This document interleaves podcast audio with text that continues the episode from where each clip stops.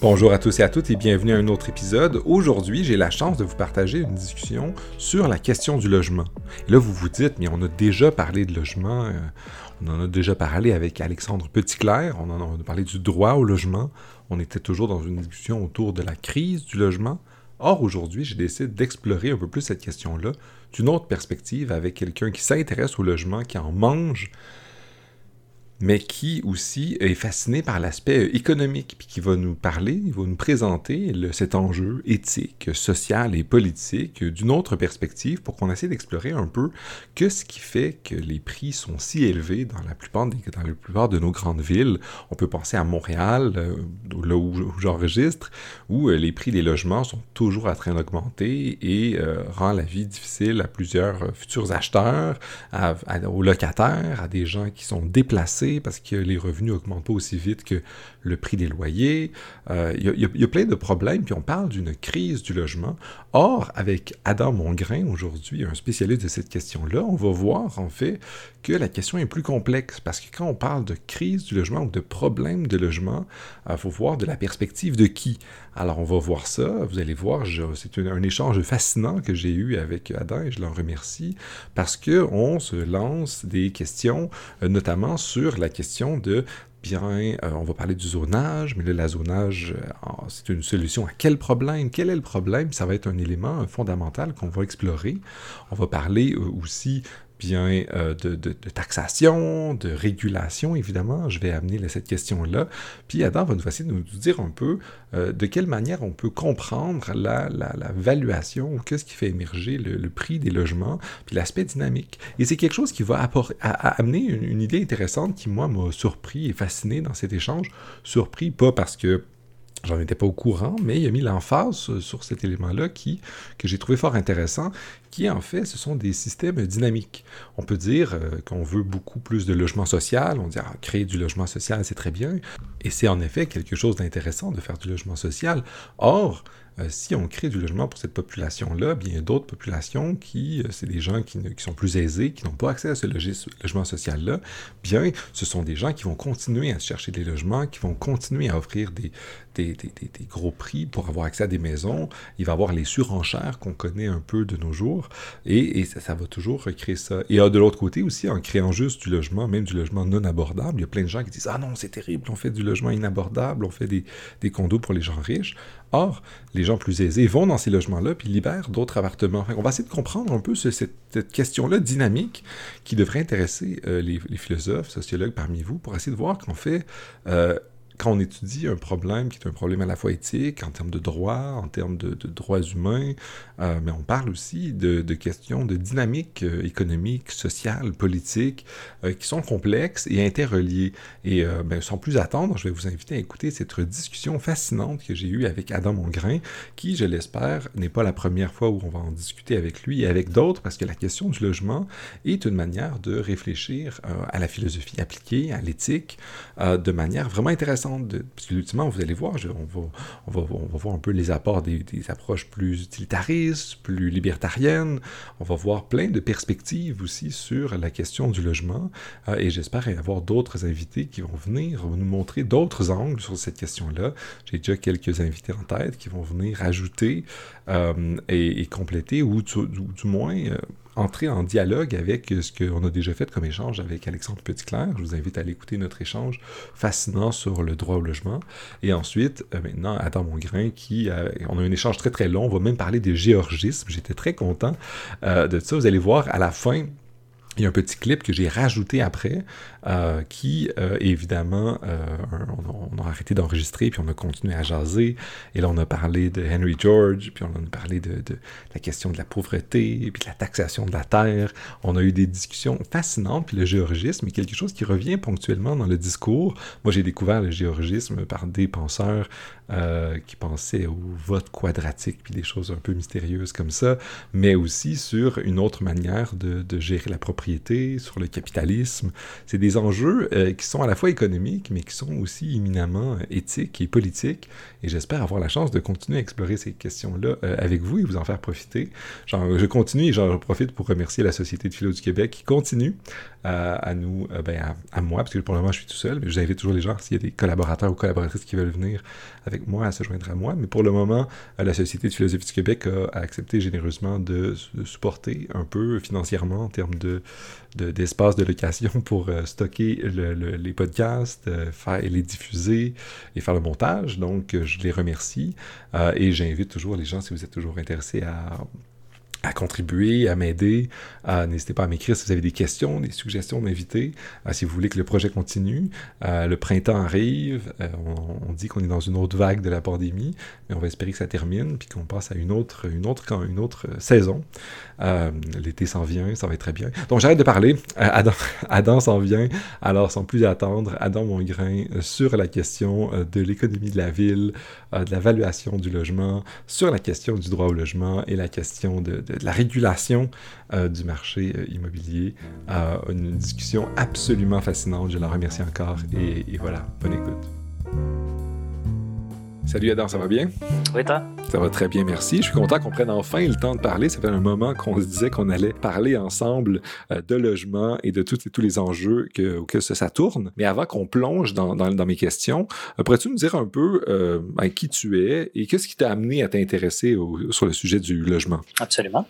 Bon, mon nom complet, c'est Adam Mongrain. Je suis directeur de l'habitation à Vivre en Ville. Vivre en Ville, c'est un organisme d'intérêt public qui fait la promotion des collectivités viables, donc des milieux de vie complets, euh, depuis 25 ans, euh, surtout à travers une, expertise en aménagement du territoire, en design urbain et en urbanisme. Ils ont beaucoup euh, travaillé les questions de fond au niveau du transport actif puis du transport collectif. Depuis janvier 2020, ils ont maintenant un département habitation dont je suis le directeur. Puis, qu'est-ce qui, une grande question, qu'est-ce qui m'a intéressé à l'habitation? Quand j'en parle à mes amis, puis quand j'en parle de façon un peu euh, intime, je, parle de l'habitation comme une maladie pour moi. Euh, j'ai essayé de ne pas penser à l'habitation, puis je ne suis pas capable. Puis d'ailleurs, je, je, suis extrêmement reconnaissant en ce moment d'avoir la chance de pouvoir travailler sur le sujet, euh, mais il n'y a pas de, de, parcours académique en ce moment qui mène nécessairement à la position que j'occupe. Euh, c'est, vraiment un truc de hobbyiste ou de d'autres personnes qui ont la maladie comme moi. Euh, mon intérêt a été piqué pour la première fois, je dirais, autour de peut-être 2008-2009. Euh, je lisais un journal américain, une revue américaine qui s'appelle Slate. C'est la première fois que j'ai été exposé à l'idée que, dans le fond, les gouvernements se privaient de revenus euh, parce que les gens qui habitent dans les milieux urbains en général sont plus productifs puis ont des plus hauts salaires. Puis si les, coffres de l'État sont garnis par les salaires des travailleurs, ils devraient encourager la présence de travailleurs dans les villes parce que par rapport à la médiane, en généralement, ils font plus d'argent. Euh, puis c'était présenté comme un problème très technocratique, une réponse très technique à un problème qui est que les gouvernements n'ont pas infini de moyens, donc ils devraient favoriser des travailleurs bien rémunérés euh, afin, dans le fond, d'avoir plus d'argent pour entreprendre des travaux publics. Puis, je ne sais pas où ça s'est branché exactement, cet argument-là, pour moi, mais la, question de l'intersection entre l'habitation puis le bien public, c'est venu mettre des hameçons dans mon cerveau. Puis jamais arrêté d'y penser euh, une journée depuis, depuis que j'ai lu cet argument-là la première fois. Donc, c'est un parcours peut-être qui a duré peut-être une dizaine d'années euh, de, d'éducation opportuniste sur la question, puis de me documenter avec des articles, puis des débats, puis des, des études sur le sujet qui ont fait que en, ce moment, je suis habilité, euh, entre autres, à te parler à toi aujourd'hui. Encore une fois, j'en suis très content, moi aussi. ça a été compliqué de se trouver du temps pour un Zoom en pandémie, c'est dur à croire.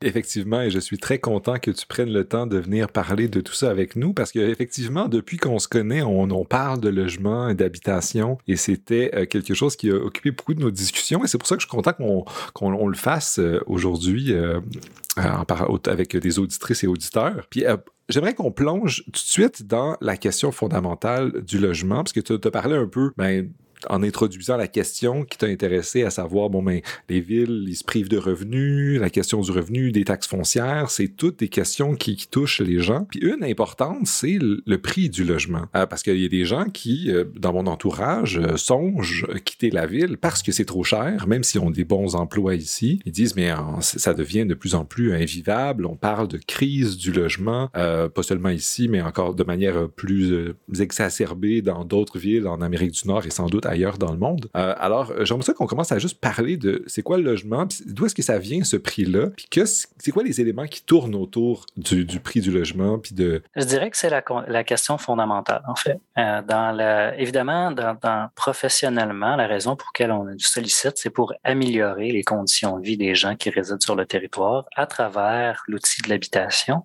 Puis pour être en mesure de travailler de façon productive en habitation, il n'y a rien de plus déterminant que le prix. Donc c'est d'intérêt capital, qu'est-ce qui fixe le prix euh, de l'espace habitable? Puis, la, mécanique de fixation des prix, évidemment, c'est financiarisé, c'est fiscal comme raisonnement, mais c'est aussi une suite logique. Euh, donc, on peut l'aborder un peu comme un, espèce de puzzle. Puis, évidemment, c'est un, je, veux dire, je m'excuse à, tous ceux et celles qui écoutent, c'est peut-être déprimant un peu, euh, mais il n'y a aucune bonne nouvelle dans la manière dont les prix sont fixés. Le, marché de l'immobilier, on va parler en ce moment du territoire euh, du Québec, il est décentralisé.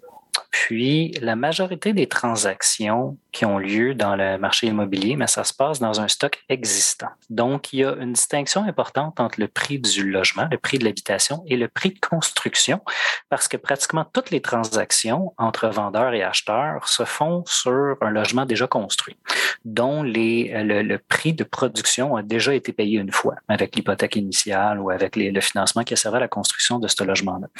Puis, comme le marché est décentralisé, et que les, euh, dans le fond, les biens qui sont transigés en particulier ou entre entités n'ont pas eu nécessairement besoin d'être produits à cette fin particulière.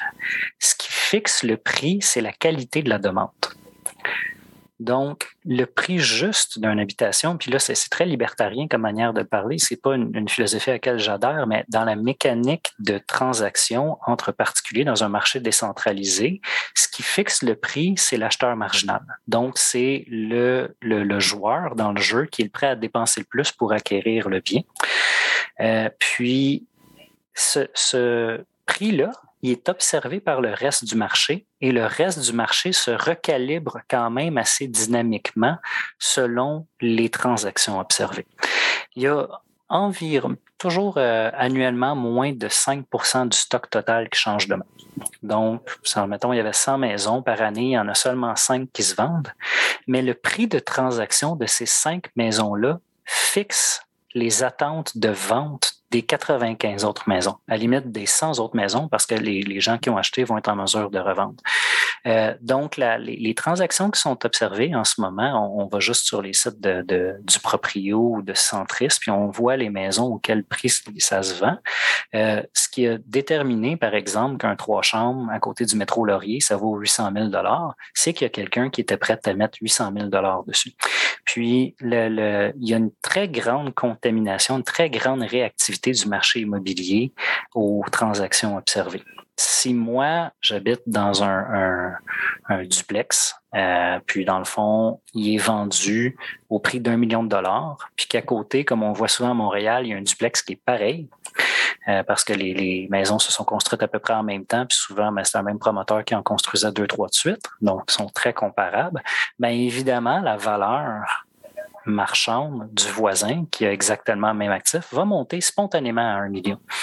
Euh, puis, le, grand drame dans tout ça, la grande complication, c'est que les coûts de production du logement, donc là on parle du logement qui est existant, euh, les, coûts de production du logement sont à la traîne des coûts de transaction de l'existant. Parce que si, par exemple, on va reprendre nos deux duplex, si le duplex dans lequel j'habite se vend pour un million de dollars, puis il y a quelqu'un qui achète le duplex d'à côté, puis il détruit pour construire un autre duplex plus neuf. Il se vendra pas moins d'un million de dollars parce que les, les, dans le fond, le prix marchand pour l'existant a été fixé à ça, puis le neuf, systématiquement, coûte plus cher que l'existant, un peu comme les voitures. Euh, au fur et à mesure que les prix médians de transaction dans le marché existant augmentent, ça fixe le coût plancher du logement neuf. Puis le mécanisme à travers lequel ça se passe, c'est l'élasticité du terrain, l'élasticité du prix du foncier, en fait. Euh, les coûts en réalisation ont explosé dans les dernières années. la main-d'œuvre coûte plus cher, l'acier coûte plus cher, le bois coûte plus cher, mais c'est pas nécessairement ça qui a fait augmenter au niveau du prix consommateur le prix des logements neufs.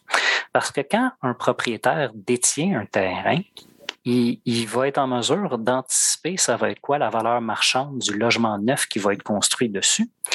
Puis le coût de réalisation du logement neuf est déduit de la valeur marchande du terrain sur lequel on peut construire. Donc, la grande élasticité du foncier s'assure que le vrai plancher ou le vrai plafond du, du prix du logement neuf, c'est toujours l'existant, parce que c'est ça qui fixe, dans le fond, les attentes de profit de tous les propriétaires fonciers là, dans ce que tu viens de nous dire, ça donne plein d'éléments. Tu dis que mais, ultimement, les, prix changent de manière différente selon ce qui a déjà été construit, selon ce qui existe déjà. Mais je, trouve ça intéressant. Mais est-ce que le prix n'est pas touché aussi par d'autres choses? J'aurais l'impression, par exemple, que le prix, ça peut être, ça peut être affecté par la désirabilité d'un endroit. Les gens, ils veulent plus aller vivre à certains endroits que d'autres endroits. Là, tu nous as parlé un peu de la dynamique des prix entre eux, mais il n'y a pas quelque chose du genre, euh, les gens veulent aller en ville parce que c'est ça, c'est là qu'il y a le plus d'emplois, ça qui fait, euh, qui fait augmenter le, prix du logement. Au Québec, on va en parler sans doute dans notre échange. On, parle de crise du logement, comme je disais tantôt, mais est-ce que est-ce que c'est parce que c'est, c'est, plus désirable? Que, qu'est-ce qui fait que euh, les prix sont comme ça? Si je vais d'un témoignage personnel, moi, la raison pour laquelle je reste à Montréal, c'est un, mes emplois sont ici, mes amis sont ici. Euh, c'est, c'est désirable. Fait que je peux comprendre pourquoi les propriétaires, ils disent, bon, mais ben, il y a des gens comme Gabriel qui, qui veulent rester à Montréal, donc on va le faire payer tant qu'il peut. Mais c'est vrai dans tous les cas. C'est juste que la quantité d'acheteurs potentiellement marginaux qui, ont, qui sont en compétition, il y en a de moins en moins au fur et à mesure qu'on s'en va des territoires les moins en moins intéressants.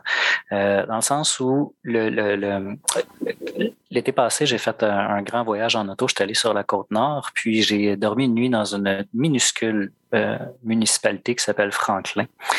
Euh, puis on a dormi dans un hôtel. Euh, les, gens qui nous accueillaient disaient qu'on était parmi les premiers clients.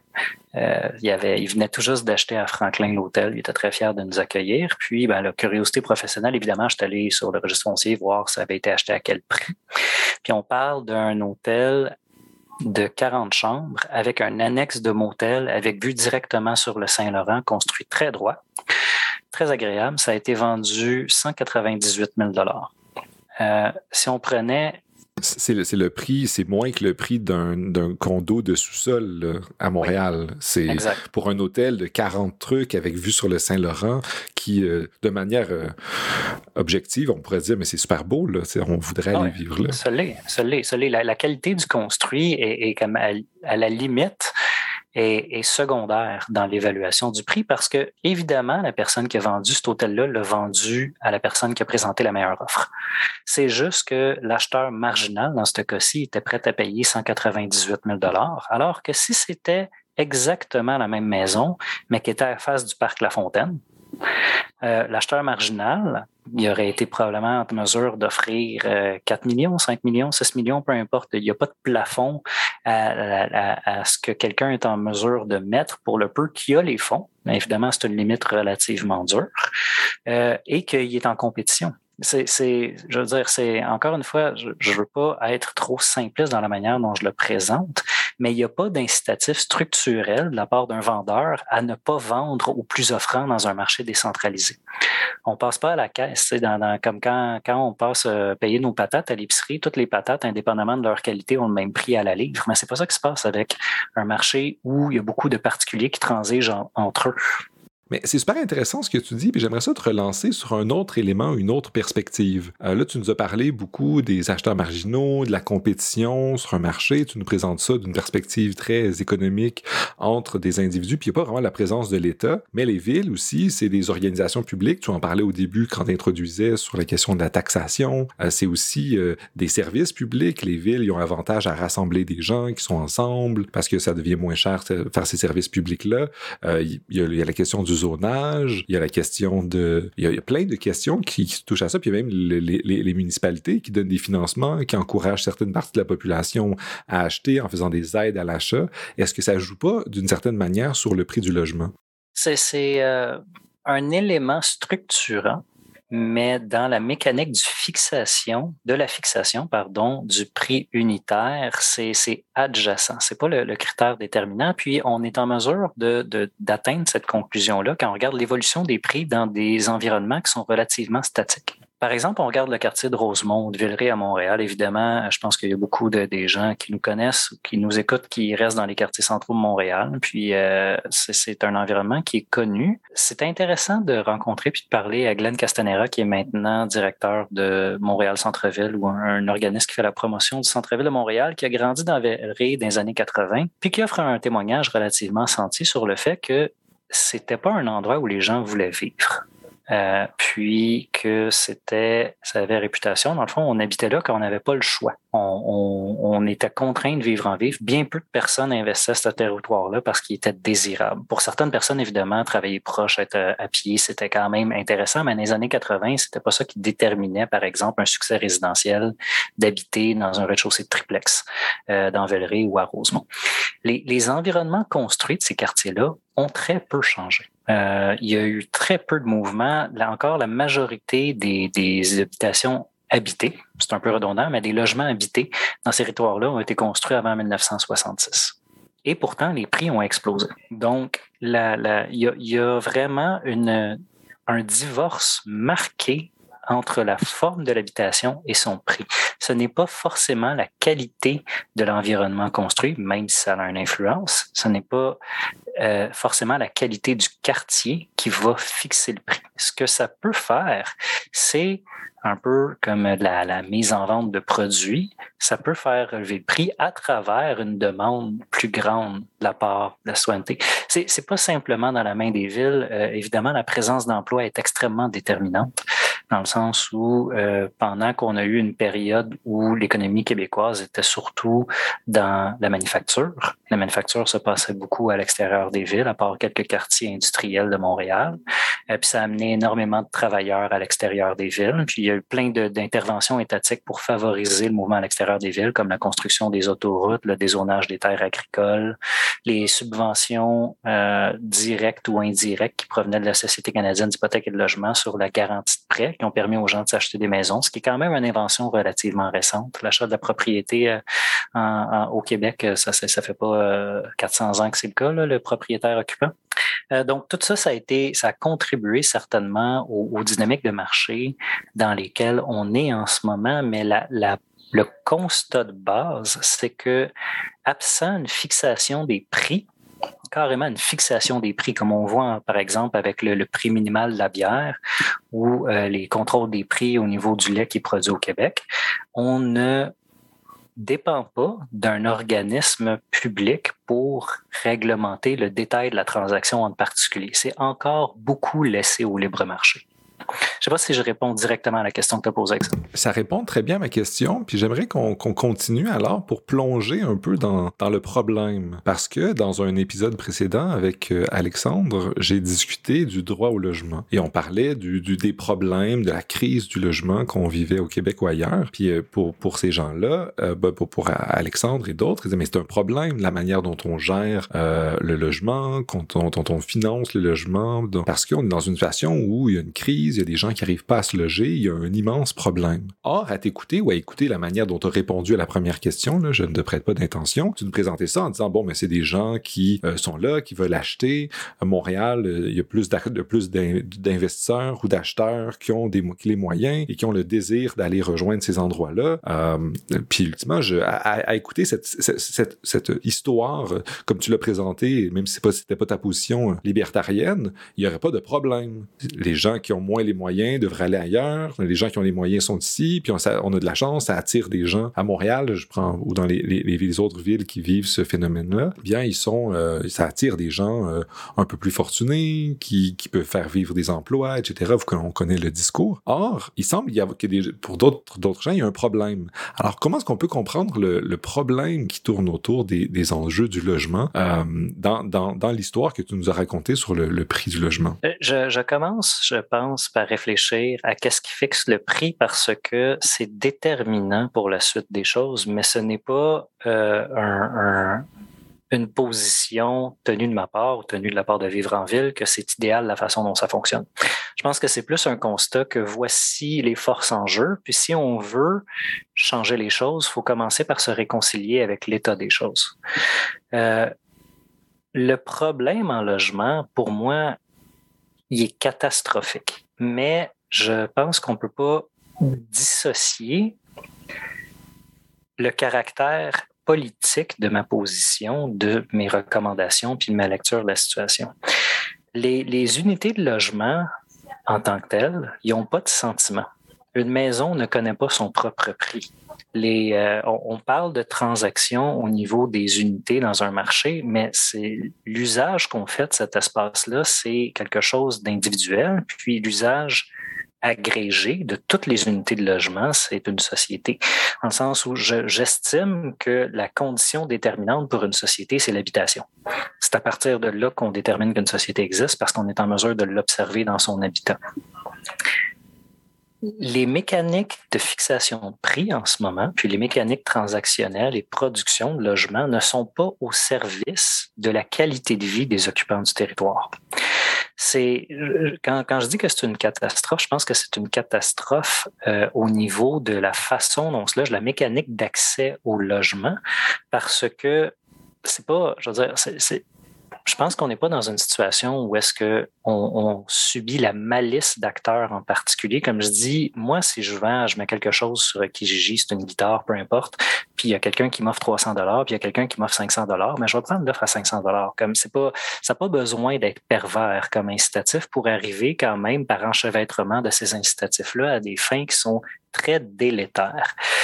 J'ai vu un, un, document très intéressant de la part de Share, qui est un, organisme qui fait la promotion de bonnes politiques ESG, donc environnementale, sociale et gouvernance, auprès de fonds d'investissement. Puis, il y avait une abstraction fantastique qui était représentée où est-ce qu'on montrait le, la source des profits, le modèle de revenus des grands groupes d'investissement en immobilier. Puis là, évidemment, ben, il y avait comme l'appréciation du, de l'actif, donc la revente de building. Puis il y avait aussi les revenus locatifs ou les revenus d'exploitation de ces actifs-là. Puis il y avait une petite flèche qui venait de petits personnages, dans le fond, qui représentaient les locataires. Mais ces locataires-là, comme pas pour prendre une vision réductrice marxiste de la situation, mais l'argent qu'ils sont en mesure de mettre pour se loger, ça vient nécessairement de leur travail. Puis cette, cette mécanique de fixation-là, de, des prix, ce que ça fait, c'est que c'est en mesure de capturer l'entièreté du pouvoir d'achat des ménages parce que c'est comme on parle du droit au logement. moi, j'aime beaucoup parler du besoin au logement comme la manière de l'expliciter, c'est qu'on doit forcément tous habiter quelque part. Puis, il n'y a pas de plafond au-delà de nos propres moyens sur qu'est-ce qu'on est en mesure de mettre comme euh, prix sur notre loyer. Euh, je veux moi, habiter chez nous.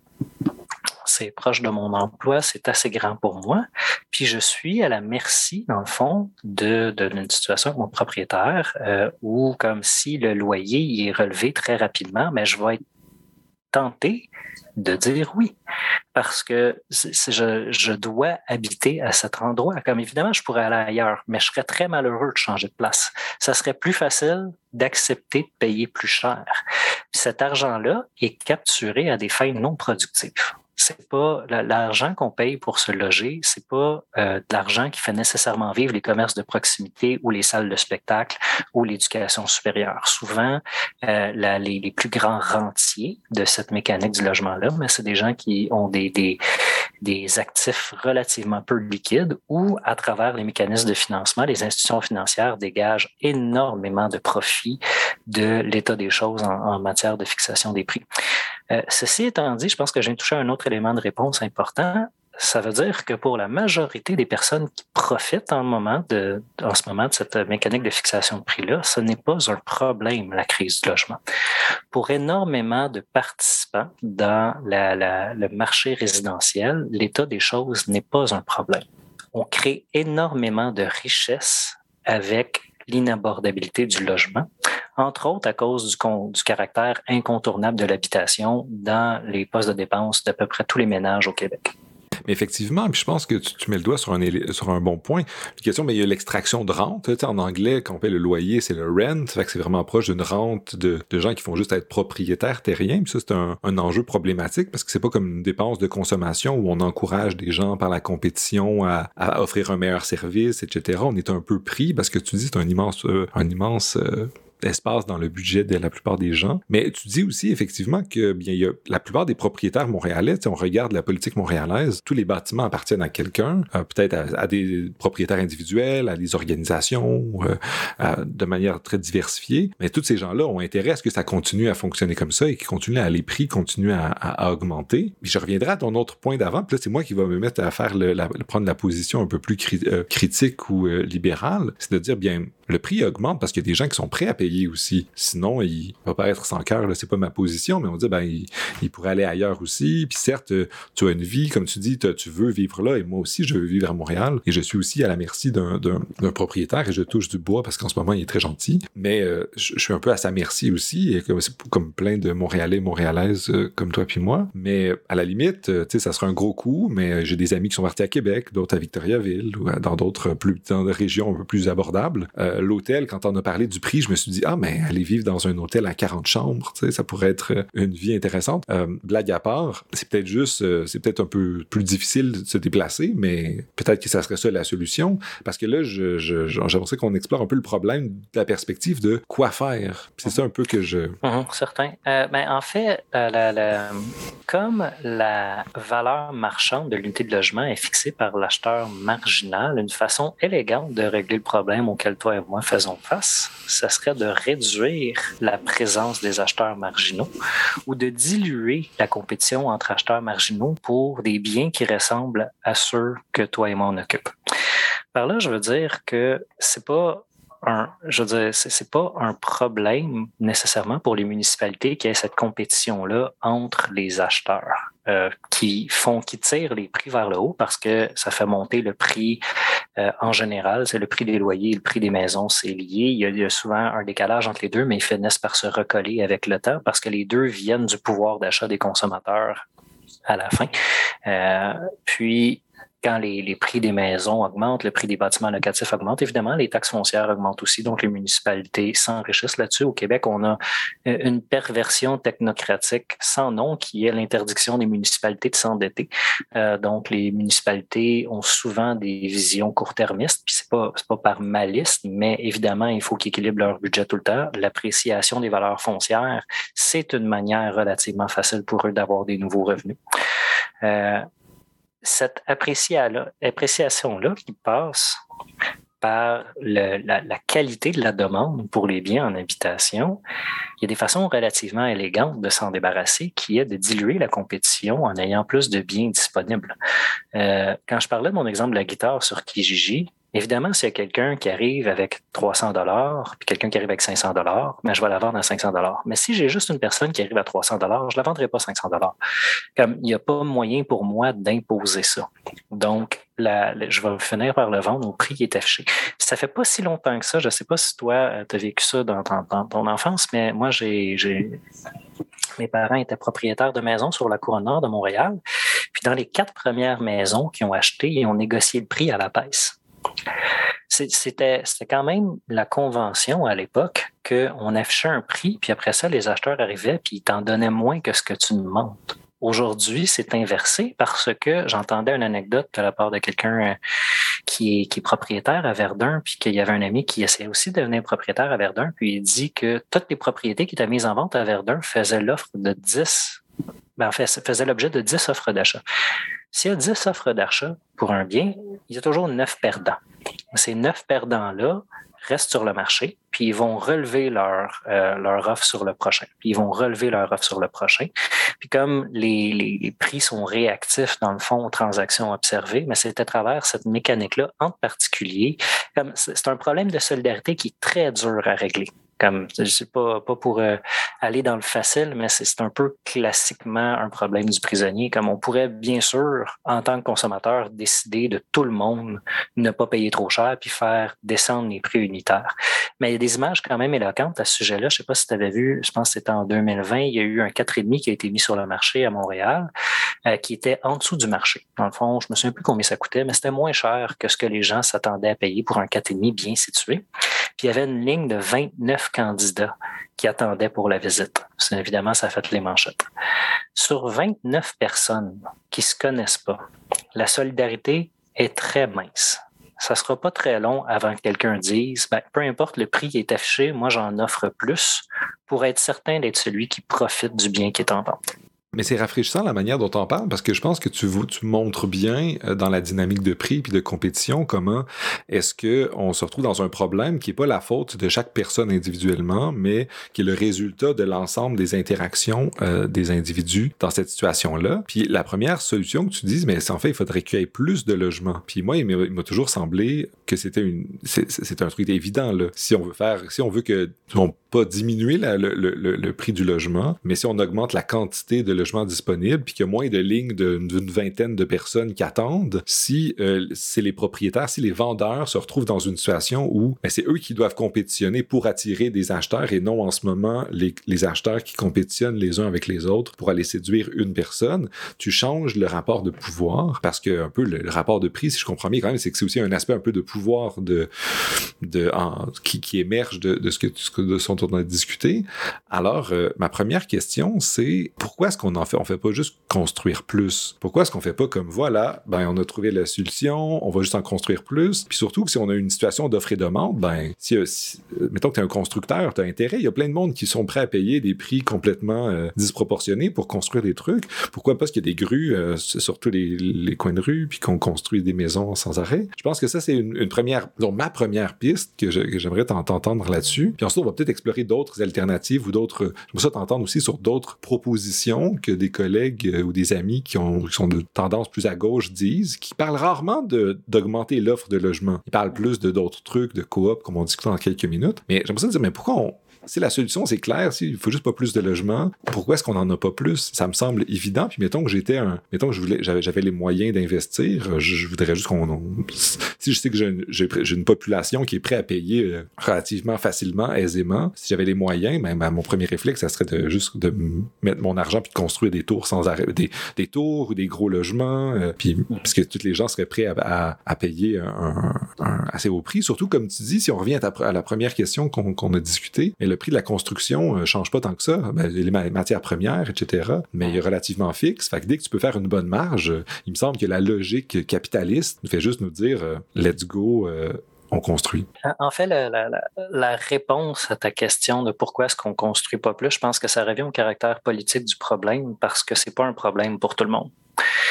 Je pense que c'est un problème de société. comme en ce moment, cet état de fait, le fait que l'argent, le pouvoir d'achat des consommateurs, qui sont des citoyens et des citoyennes, soit capturé par une dépense obligatoire, c'est un problème pour la vitalité d'un paquet de secteurs. Euh, les arts, la culture, euh, l'éducation, c'est un problème pour la consommation des produits locaux, c'est un problème pour la pour l'entrepreneuriat social ici. Pour, euh, pour je sais pas si tu es au courant, mais moi, par exemple, je suis en train d'essayer de lancer une marque de sous-vêtements pour hommes. Euh, évidemment, tu sais, c'est pas de l'argent que j'ai en banque. Il faut que je l'emprunte parce que, entre autres, ça coûte cher se loger. Puis tout le monde avec qui je pourrais m'associer sont dans la même situation. Ça coûte cher se loger eux aussi, puis ils sont pas en mesure de réserver de l'argent pour des projets productifs comme ça. Donc, c'est un problème pour nous particulièrement les locataires au Québec. Mais c'est une minorité sociale, les personnes qui ressentent la pression. Euh, c'est en train de changer dans le sens qu'il y a un essoufflement lié à la hausse des prix qui viennent, par exemple, séparer des familles qui espéraient rester ensemble. Euh, des, on, l'entend beaucoup de la part de personnes un peu plus âgées. Ils aimeraient ça que leurs enfants restent plus souvent, que, que de croiser plus souvent la famille. C'est pas possible parce que quand les, les, gens accèdent au marché pour la première fois, ils sont expulsés de plus en plus loin des milieux construits. Euh, au fur et à mesure que les prix montent, c'est de plus en plus dur pour les nouveaux acheteurs d'acheter dans quelque chose qui est déjà établi. Donc, ça, ça fait une force centrifuge. Puis, il y a un peu d'opposition citoyenne à l'augmentation des prix sur cette base-là. Mais il n'y en a pas à la hauteur des besoins pour changer la donne. Quand on parle de construire beaucoup plus de logements, c'est quelque chose qui est à la limite du tabou. On, c'est pas quelque chose, un rêve qui est cultivé par une majorité des personnes qui ont un mot à dire politiquement ou socialement ou économiquement au Québec, de construire plus de logements pour faire plus de place, pour réduire la, la, la, pression. On, revient tantôt à ce que je disais sur la réactivité des, des marchés immobiliers. Euh, si seulement 5 des, des, maisons qui transigent annuellement, ça veut dire que pour le 95% qui ne transigent pas, la hausse des prix est bénéfique. C'est un capital qui augmente.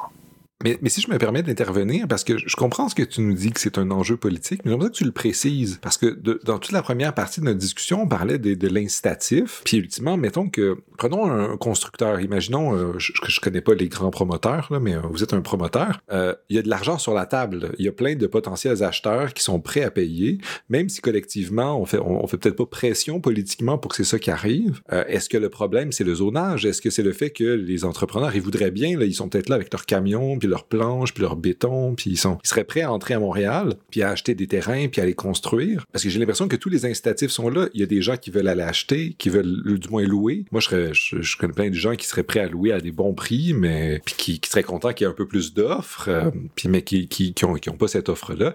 Qu'est-ce qui fait que malgré l'incitatif économique gigantesque qui monte avec le prix, ça arrive pas. Peux-tu nous décrire un peu plus? Parce que je. Mm-hmm. ben, c'est dur à faire du logement, dans le sens où le, les, capacités requises pour produire du logement qui est standard ou, normatif essentiellement, euh, c'est une expertise relativement rare. C'est pas tout le monde qui veut produire une unité de logement qui est en mesure de le faire. Donc, le fait que c'est compliqué, ça fait partie du problème. Il y a aussi très peu, le, zonage, c'est un peu un raccourci pour parler du cadre réglementaire et légal dans lequel les projets de construction d'unités neuves s'inscrivent. Ce n'est pas que le zonage. Euh, à cause que c'est difficile et à cause que c'est compliqué. Le zonage fait partie de la complexité, mais ce n'est pas que le zonage. Euh, par exemple, on a rencontré dans le cadre de notre projet de recherche qui s'appelle Porte, où on s'intéressait justement à l'intersection du logement abordable et durable, des promoteurs à but non lucratif sont venus nous parler des difficultés qu'il y avait à livrer des unités hors marché. Puis on l'a entendu des, des je ne peux pas dire des sommités, mais quand même des architectes ou des promoteurs, des professionnels du logement hors marché très établis, très ferrés, une bonne expérience, beaucoup de projets livrés, savent de quoi ils parlent.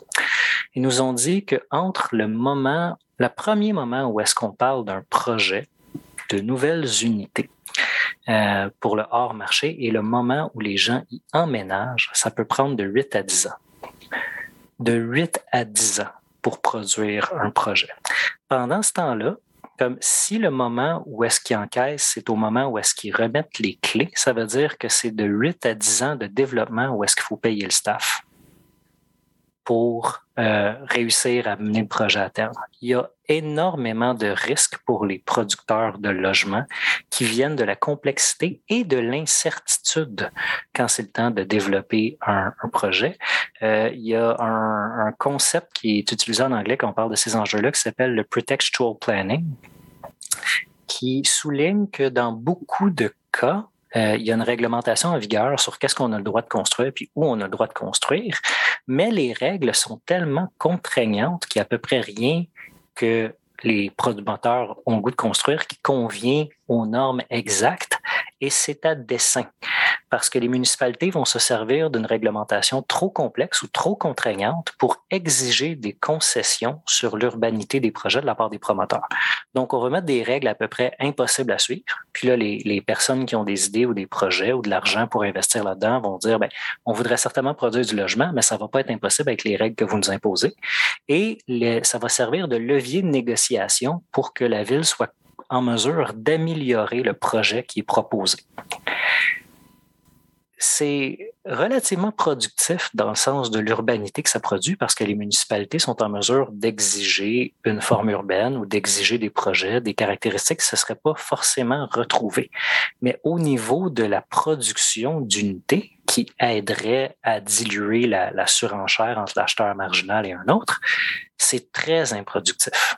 Mais euh, c'est intéressant comme réponse, puisque tu as anticipé un peu l'objection que j'allais faire en disant, par ta conclusion, c'est très improductif, parce que là, le zonage qui fait partie de l'ensemble de toute cette architecture-là de complexité qui est pour un promoteur, bien, ma première intuition quand je t'écoutais, c'était de dire, mais est-ce que les, les règles, la réglementation là, c'est, pas pour nuire au, développement? Euh, puis là, tu me dis, mais effectivement, c'est peut-être pour nuire, mais c'est nuire à dessein. C'est les municipalités qui utilisent ça comme levier. Mais c'est, quand même particulier et c'est un levier qui cause du dégât aussi parce que ça crée des risques, ça démotive les promoteurs, les promoteurs qui savent, eux autres aussi qui peuvent prévoir en disant, est-ce que je vais faire ce projet-là si je sais que je vais entrer dans une de négociation avec les, les élus euh, qui peut durer longtemps? Puis moi, euh, tu je dois continuer à payer mon staff, je dois continuer à, rouler comme affaire, puis c'est un coût qui, existe, puis plus ça, plus ça s'étend, plus d'autres types de risques peuvent émerger, matières premières et autres. J'ai l'impression qu'il y a un genre d'analyse coût-bénéfice qu'on doit faire entre la vitesse de création du logement versus la simplicité de la loi, puis dans un contexte où euh, on voudrait peut-être que ça, se fasse vite parce qu'on a besoin du logement là, on veut pas que ça soit trop coûteux pour les entrepreneurs. C'est un peu mélangé parce que tu nous présentes ça de manière très riche, euh, mais je pense que ça, revient dans un débat entre les libertariens qui voudraient que, la législation euh, laisse les individus faire ce qu'ils veulent, puis de l'autre côté, une municipalité qui peut, qui, crée de la réglementation parfois juste pour s'avantager elle-même ou amener des projets à faire que ce qu'elle a veut. Est-ce que c'est ça? Est-ce que j'ai bien compris? Oui, je pense que c'est, encore une fois, je vais revenir à, à l'élément de réponse précédent. C'est pas nécessairement un problème pour les municipalités que le coût du logement explose. Dans le sens que je pense que les outils qu'ils se sont donnés sont cohérents avec les visées de l'exercice municipal, qui est pour répondre aux attentes et aux besoins des citoyens qui votent. Puis c'est pas, euh, je, je veux pas être réducteur à outrance, là, ça explique pas tout, mais ça explique une bonne partie de la réponse de est-ce que c'est improductif? Ben c'est improductif peut-être pour la production de logements à l'échelle des besoins observés mais c'est pas improductif si ce qui est important, c'est de garder les gens qui sont déjà en ville contents. C'est très déterminant. Effectivement, parce qu'en fait, ceux qui votent, c'est pas ceux qui vont arriver puis qui vont aller vivre dans le futur dans l'appartement construit. C'est ceux à la limite qui y vivent déjà ou qui sont propriétaires du bâtiment déjà. Mais mettons qu'on construit une unité, imagine avec plusieurs, plusieurs familles, mais c'est des futurs voteurs, mais ce ne sont pas des présents voteurs. Fait que c'est un peu ça le, point. Oui, essentiellement, c'est puis c'est, je pense, c'est le nœud du problème. Ben, c'est un des nœuds du problème. Comme tu vois, c'est un problème extrêmement noué. Euh, mais les, dans, dans, la structure incitative qui pourrait, par exemple, euh, faciliter la production de logements, ben c'est encore une fois, je reviens pour les personnes qui sont habilotées à, répondre dans le fond au problème de la surenchère avec un offre, ben ils vivent pas nécessairement comme un problème. Ils, ils vivent pas nécessairement comme quelque chose euh, de criant. Puis évidemment, si je pense je pense pour de vrai, comme évidemment, je suis pas en mesure de faire des prédictions très justes sur le futur, je pense peut-être qu'on arrive à un essoufflement de cette logique-là parce que la hausse des prix en immobilier, particulièrement dans les noyaux spéculatifs au Québec, va mener à une détériorisation de l'économie ou du tissu social. Euh, ça va mener une ségrégation. Tu sais, peut-être l'exemple parfait pour ça, c'est San Francisco, qui, qui, sont vraiment fins. Ils, ont, ils appliquent toutes les mauvaises idées en même temps au niveau des politiques en habitation. Donc, nous, on sait euh, à quoi s'attendre.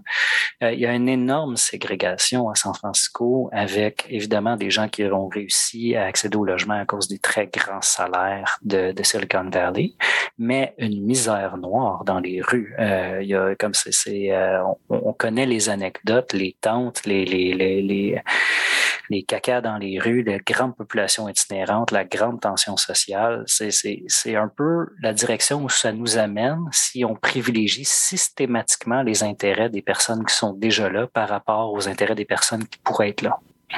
Et là, c'est intéressant. En fait, ultimement, le, ce que tu nous encourages, euh, si je comprends bien, à, voir, c'est en dire que, en tant qu'électeur, voteur, on doit prendre en compte bien la qualité du tissu social. Puis ça, ça revient peut-être à prendre en compte des intérêts de gens qui ne sont pas chez nous.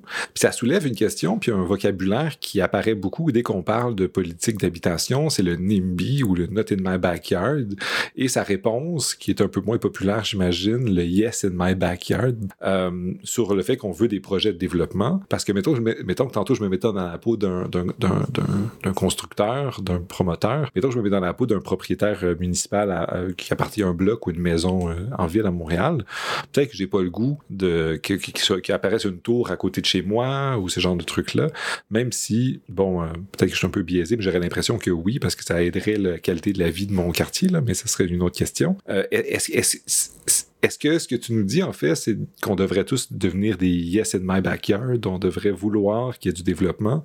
Est-ce que la solution, c'est un, genre de changement de mentalité qui va nous dire, en fait, en tant que Montréalais, on devrait juste à vouloir voter pour mettre en place des politiciens qui vont faire qu'on va construire euh, plus de logements, euh, plus de densité urbaine, euh, moins de parking pour les voitures, puis plus de transports en commun. c'est souvent le, discours qu'on entend souvent chez les amis de nos amis progressistes en disant faut faire faut faire de Montréal une vie une ville où la vie est bonne. Puis pour ça on peut on peut répliquer des villes densément peuplées comme Paris avec dans, dans, le cœur de Paris t'as des t'as pas de tours mais t'as des des plex, on les appelle peut-être pas des plex, là, mais tu as des bâtiments à quand même forte densité avec des commerces en bas. Est-ce est-ce que est-ce que c'est ça la solution, permettre l'émergence de ça, puis, ça revient à la question du zonage. Il y a des gens qui vont dire le problème, c'est si tu changes le zonage puis tu permets la densification, ça va régler un peu le problème. Est-ce que est-ce que ça va dans cette direction-là? Puis je, reformule une dernière fois ma, question pour te, donner plein de pistes sur lesquelles euh, prendre. Je me rappelle, toi et moi avons discuté il y a pas très très longtemps euh, sur l'exemple du Japon. Euh, on m'avait envoyé, parce que la question du logement m'intéresse aussi de manière euh, d'une curiosité, puis on m'avait dit au Japon, euh, le, zonage est vraiment plus flexible, on peut faire, on peut mettre des maisons un peu partout, il n'y a pas de parking, il n'y a pas de, de, parking subventionné euh, dans les rues, faut que chacun doit payer son parking, fait que ça, ça encourage les gens à prendre des, des transports en commun. J'aimerais qu'on parle un peu de, de, tous ces enjeux-là. maintenant, j'ai l'impression que c'est, est-ce, que c'est, c'est là que tu t'en vas? je ne vais pas faire de la, la, la rhétorique un peu cheap, mais je vais, encore recentrer la discussion autour de régler quel problème? En sens, moi, je pense, puis là, je, me mouiller en tant que personne. Moi, je pense que c'est improductif pour la société de dépenser autant pour se loger. Mais c'est pas tout le monde qui est dans la même situation. C'est pas tout le monde qui voit leurs dépenses en habitation augmenter après année année après année, comme si j'étais une de ces personnes qui a acheté un condo dans le temps que ça coûtait des pinottes à Montréal, puis que mon actif avait décuplé sur une période de 15-20 ans, je ne vivrais pas la question de la crise logement de la même façon. Puis, quand on parle de comme on, on, va densifier, on va régler le problème de la surenchère, ce n'est pas un problème qui fait consensus. Donc, c'est certainement une une réponse cohérente au problème de la surenchère de créer des nouveaux espaces habitables. Mais c'est une décision qui euh, est, est, tributaire de un idéal urbain qui est individuel, qui est très senti. Puis quand c'est le temps de nommer c'est quoi notre vision pour la ville, c'est quoi la forme que ça devrait prendre, c'est quoi la densité de personnes qu'il devrait avoir, mais toutes les positions sont légitimes. c'est un peu intractable. comme je disais un peu plus tôt, c'est juste des mauvaises nouvelles qui, que, que j'ai à livrer sur le sujet. J'en suis désolé, je ne veux, je veux pas que ce soit déprimant. Mais quand on nous pose la question en tant que résident ou, ou habitant du territoire au Québec, mais qu'est-ce que vous voulez? Qu'est-ce que qu'est-ce qui est important pour vous quand on prend des décisions en aménagement du territoire, en aménagement des services, puis qu'on est deux dans la pièce, puis il y a moi, puis il y a quelqu'un qui s'appelle Paul qui dit moi ce que je veux c'est l'autoroute la plus large du monde pour que j'aie jamais à faire face au trafic, puis que j'aille rapidement à une maison qui est située au milieu d'un énorme terrain gazonné. Ben nos positions sont également légitimes. Je n'ai pas plus raison que lui dans mon besoin d'urbanité que lui a besoin de sa suburbanité. Puis, on, pèle le problème un peu en disant comme, ben, est-ce que la solution, c'est de changer le zonage? Ben, comme, évidemment, ça serait une solution cohérente au problème de la, sous-offre en logement. Mais la sous-offre en logement n'est pas en soi un problème qui fait l'unanimité. Je, me répète beaucoup là-dessus, puis c'est une des raisons pourquoi je pense que ça répond directement à ta question, comme ben, pourquoi est-ce qu'on construit pas partout? Parce que je pense qu'il n'y a pas de volonté électoralement ou socialement pertinente de construire partout.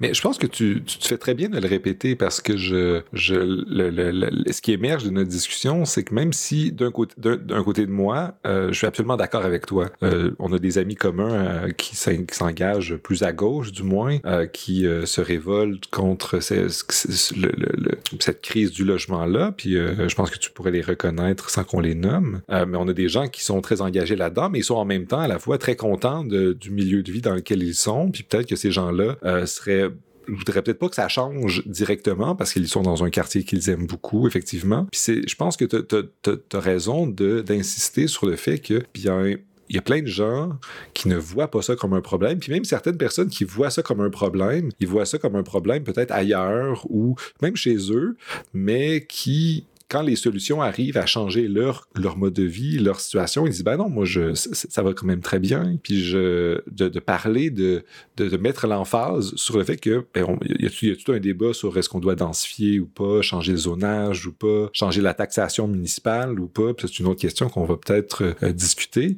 Il y a des gens qui mais faut la première étape c'est de dire est-ce que c'est un problème? Puis crise du logement, crise du logement pour qui? Puis quand on est entre gens qui souffront de cette crise du logement là, peut-être que c'est plus clair à notre esprit que, comme tu dis, si on est la personne qui a euh, eu la chance de, se, d'être propriétaire ou d'hériter d'un patrimoine immobilier euh, ou du moins d'être logé dans un appartement, euh, dans un bien situé, qu'il loue, mais à bon prix, etc. Fait que je pense que tu as absolument, absolument raison de, pointer ça comme, euh, comme enjeu. Fait qu'ultimement, mais, mais à la minute où on, les gens qui vont trouver un problème, c'est à ce moment-là qu'on embarque dans la question de zonage, etc. Mais, Absolument. Oui, un petit mot sur cette question-là qui est, qui est un peu les échecs démontrés, en fait, des, initiatives de création d'offres dans les dernières années, euh, parce que c'est très, c'est très fâchant. Mettons d'entretenir la conception que j'ai présentée ici, que la surenchère est principalement le moteur de l'appréciation des prix, principalement. C'est pas, c'est pas euh, que ça, mais c'est, c'est le moteur principal. Puis, être obligé de concéder coup après coup que quand on crée du logement, évidemment, il coûte très cher il y a eu un, un bref papier euh, publié par la Banque Scotia. Donc, évidemment, il y, a, ça, il un bon marqueur néolibéral sur les bouts qui ont été publiés, mais c'était quand même quelque chose de relativement dépolitisé. C'était une évaluation du stock immobilier existant au Canada par rapport au G7. Et le G7, euh, pardon, au sein du G7, le Canada a le plus petit nombre d'unités de logement par habitant du G7. Pour euh, revenir dans la moyenne ou dépasser la moyenne selon plusieurs mesures, parce qu'évidemment, l'intersection unité de logement par population, c'est quand même assez flou, c'est à plusieurs échelles, euh, mais il manquerait, disons, pour revenir dans la moyenne, pour aller se situer où est-ce qu'on veut être, 2 millions de maisons au Canada. Euh, l'unité de travail sur l'abordabilité du logement qui vient de finir son travail en Ontario a recommandé la production de 1,5 million d'unités de logement en Ontario dans les dix prochaines années. La quantité d'unités que ça représente dépasse de loin même le chantier qui nous paraît le plus violent à Montréal. Puis, si les chiffres sont bons, soutenons l'hypothèse une seconde, puis que à un endroit particulier sur l'île de Montréal ou à Victoriaville ou à Longueuil, on permet la construction de plus d'unités. Évidemment, c'est comme, comme une, bonbonne de gaz où la pression est à son comble. Si on perce un petit trou dedans, tout va sortir par un minuscule petit trou et ça va sortir très fort. Donc, les neuf acheteurs qui n'ont pas acheté, dont je parlais tantôt dans Verdun, comme qui sont contraints de relever constamment leur offre d'achat s'ils veulent accéder au marché. Puis là, on crée une nouvelle unité, mais ils sont systématiquement redirigés vers ces nouvelles unités-là. Puis ça fait que chaque nouvelle offre prend l'essentiel de la demande qualifiée, puis comme le prix unitaire est fixé par la qualité de la demande, à chaque fois qu'on voit des propositions de nouveaux logements, ils coûtent extrêmement cher. Ils coûtent extrêmement cher. Puis ça peut paraître très frustrant de concéder que oui, le problème, c'est qu'il n'y a pas assez de logements pour la demande. Puis là, à chaque fois qu'on en crée, évidemment, c'est des logements qui ne sont pas accessibles pour nous-mêmes. Je, comprends, il y, a, une espèce de tension dans la, cohérence qu'on est en mesure d'entretenir avec nous-mêmes en disant oui, comme yes in my backyard, je suis prêt à concéder qu'il y a un problème d'offre. Et après ça, quand l'offre se présente, ça règle aucun de nos problèmes parce que la dette qu'on a accumulée avec la sous-construction, puis le fait que dans le fond qu'on n'a pas densifié les milieux, que c'est relativement statique depuis toutes ces années-là, est tellement grande que la reconstruction à la pièce euh, va prendre énormément de temps avant de donner des résultats pour la majorité des personnes c'est super intéressant. Je pense que c'est un bon point. Puis si on dit, euh, si on prend au sérieux le chiffre que tu nous dis d'un million d'unités de logement, mais un million, c'est recréer une ville. Il faudrait comme créer un moment quelque part ou de, tu sais, Montréal, c'est quelques millions, mais c'est refaire la ville plus que la ville de Laval ou la ville de Québec, puis de, de reconstruire ça. Puis des unités de logement, ça vient pas seul, ça vient avec des infrastructures, des commerces et d'autres choses. Alors, euh, c'est pas rien euh, vouloir payer cette dette-là. Puis effectivement, vu qu'à ce pas, on va pas construire, faire apparaître une ville ex nihilo, euh, bien payer cette dette-là, ça peut être frustrant. Puis c'est pour ça qu'il y a des gens, puis là je me, fais porte-parole cette fois-ci de gens qui disent mais puis de, causes qui reviennent dans qui reviennent dans, les médias, dans les campagnes électorales à Montréal, mais au Québec on a vécu une campagne électorale municipale il y a pas très longtemps. Il y a des gens qui disent mais ce qu'il faut alors c'est le logement social. Le problème c'est de créer des unités de logement effectivement pour les gens qui peuvent payer, mais il y a aussi plein de gens qui ne peuvent pas payer. Euh, puis ça reste un problème, si comme on a, on, a, discuté avant, que bon, c'est pas un problème pour tout le monde, mais il y a des gens pour qui c'est un problème existentiel aussi. Euh, et euh, mettons qu'on s'éloigne un peu d'une perspective libertarienne qui leur dirait arrange-toi avec tes troubles, puis va faire une tente à Seattle.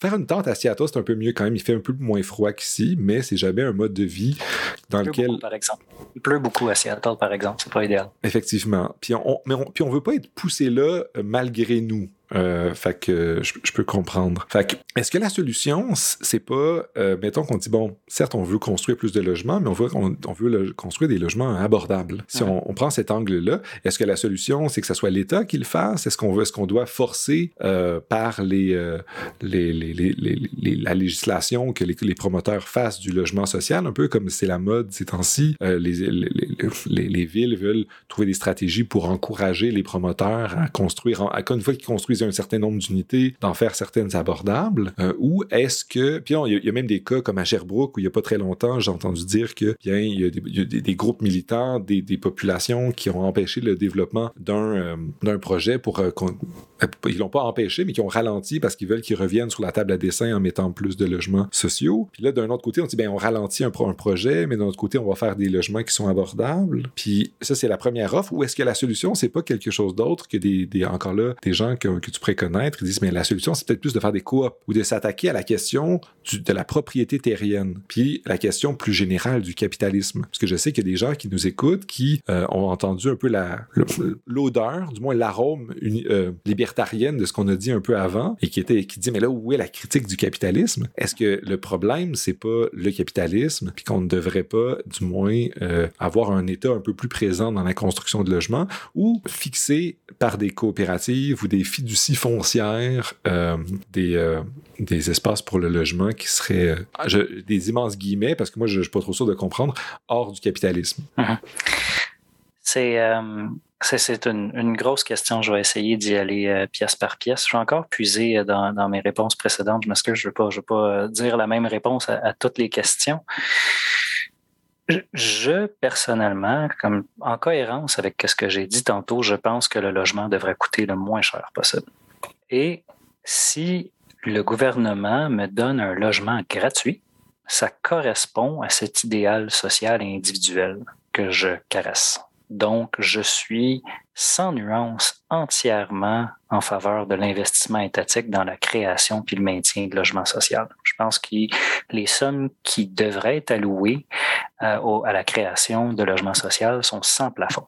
Comme ça, on devrait parler de trillions de dollars euh, à, l'échelle planétaire, puis comme peut-être moins que ça au, Québec, mais c'est un bien net. Si j'ai raison, c'est un si, comme un C avec un, S majuscule, puis que la condition fondamentale d'une société, c'est l'habitat, et que les gouvernements sont les appareils de gouvernance des sociétés. Il n'y a rien qui est plus pressant dans la mission d'un gouvernement que d'assurer la qualité puis l'universalité du logement. Mais ça ne se passe pas. Ça, c'est le premier constat, ça n'arrive pas. Au niveau de la production de logements hors marché, comme par exemple les coopératives ou le retrait du foncier du marché spéculatif, comme par exemple avec des fiducies foncières, ce sont des excellentes idées.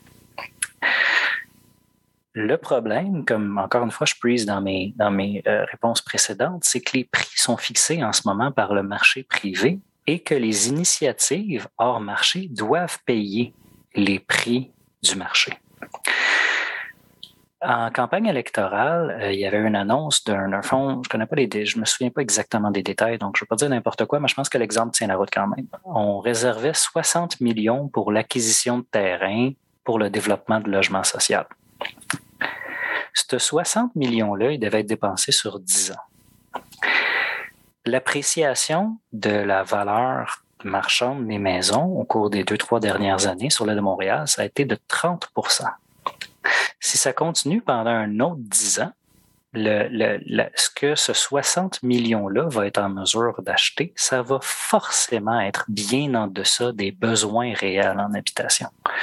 Donc, le fait que les outils dont on dispose pour acquérir et construire le logement hors marché sont quand même au crochet des dynamiques de marché privé, c'est un énorme problème qui mine beaucoup, pas la qualité de l'idée de la coopérative ou la fiducie foncière, mais sa vélocité comme réponse à notre problème en habitation. Et qui plus est, il y a euh, un peu le, tour de passe-passe de substitution d'un logement privé par un logement social.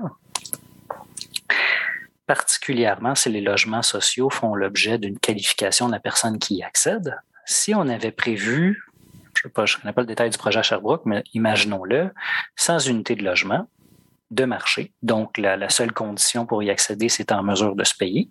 Puis on remplace ça par un projet de sans unité 50% social puis 50% marché. Mais pour le peu que le premier projet qui avait été proposé à 100 unités a retrouvé 100 preneurs, ça veut dire qu'on a 50 preneurs qui réussissent pas à accéder à ce projet-là en particulier, puis qui sont redirigés ailleurs dans le marché. De cette façon-là, si on substitue des unités de marché pour préposer des unités sociales sans créer un stock additionnel, on fait juste contribuer à la spéculation centrifuge qui prend le pouvoir d'achat des consommateurs puis qui les envoie faire de la surenchère sur une autre unité. Les gens qui auraient accédé à ces unités de marché-là n'arrêtent pas d'exister quand on construit pas la maison. C'est extrêmement important de pas comme souvent, ça ne sera pas du tout le même casting que les personnes qui prennent les logements sociaux. Évidemment, c'est pour ça, tantôt, que j'avais la misère à, parler de, densité puis de tournage, puis comment est-ce que ça se calcule? Les gens bougent. C'est très, très dur de faire une économie dirigée puis s'assurer comme d'une façon centrale que chaque personne a exactement ce à quoi il a droit ou ce, ce dont ils ont besoin. Puis particulièrement en habitation où est-ce que les gens font des enfants, se mettent en couple, se séparent, habitent en commune, habitent en colocation, décèdent, c'est extrêmement mouvant. Puis au fur et à mesure que l'offre augmente ou que l'offre diminue, la composition des ménages est directement influencée. Euh, il y avait un sondage du phare dernièrement qui parlait de, la composition des ménages d'étudiants. Je ne sais pas si, tu as des anecdotes en tête, mais il y a du logement pour étudiants qui est mis en, location sur Kijiji, sur Facebook, qui coûte une fortune à la chambre. C'est 700, 800 dollars par chambre dans un appartement qui a quatre chambres sur le plateau Mont-Royal, ça fait des loyers qui sont dans le 2008 3000 dollars. Si c'était une famille qui l'occupait, évidemment, il n'y aurait peut-être pas les mêmes moyens. Tu sais, des enfants, ça ne rapporte pas de salaire. Là, si on fait augmenter l'offre, puis que les, les, les colocs sont en mesure d'habiter ailleurs que dans ces logements familiaux-là, ben, ils vont apporter ce pouvoir d'achat-là sur la nouvelle demande aussi, puis l'unité va rester occupée par un autre ménage. Donc, c'est le, le, fait qu'on parle du mouvement des populations, des prix et des revenus, on est à trois, puis en plus on rajoute l'offre vacante en même temps, on est à plusieurs échelles, ça, rend toute solution simple un mirage. Je ne veux je veux pas encore beurrer sur le fait que c'est juste des mauvaises nouvelles, mais c'est extrêmement complexe dans l'interaction entre les intérêts et les besoins et les moyens de chaque particulier de faire quelque chose de cohérent pour l'ensemble de la population. Je pense que tu as absolument raison, encore une fois, de, de, montrer la complexité de ça.